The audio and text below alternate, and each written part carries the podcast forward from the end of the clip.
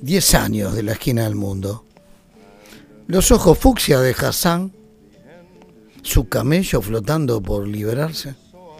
los labios de frutilla armenia de pasajera en escala, Luca Proda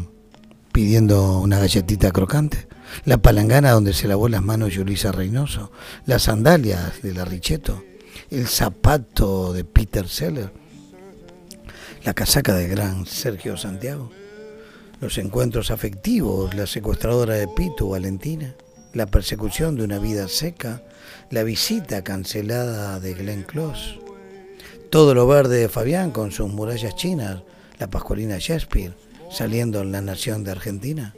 la seguridad del mundo un mediodía chupando mandarinas y probando el hummus, el rockero Montero Castillo, los vinilos, los libros eternos cuidadores del lugar, Harry, Jordi y Mandrake posando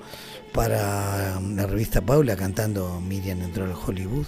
las decoradoras soñadas, el bigotito de Chiti, Yuyo, el hombro de la presidenta, el primer abrazo estremecedor de Lulú y las lágrimas de amor de una niña al encontrar a su perrito, pero siempre la mirada tierna de Pitu en una esquina, en los encuentros largos, curativos,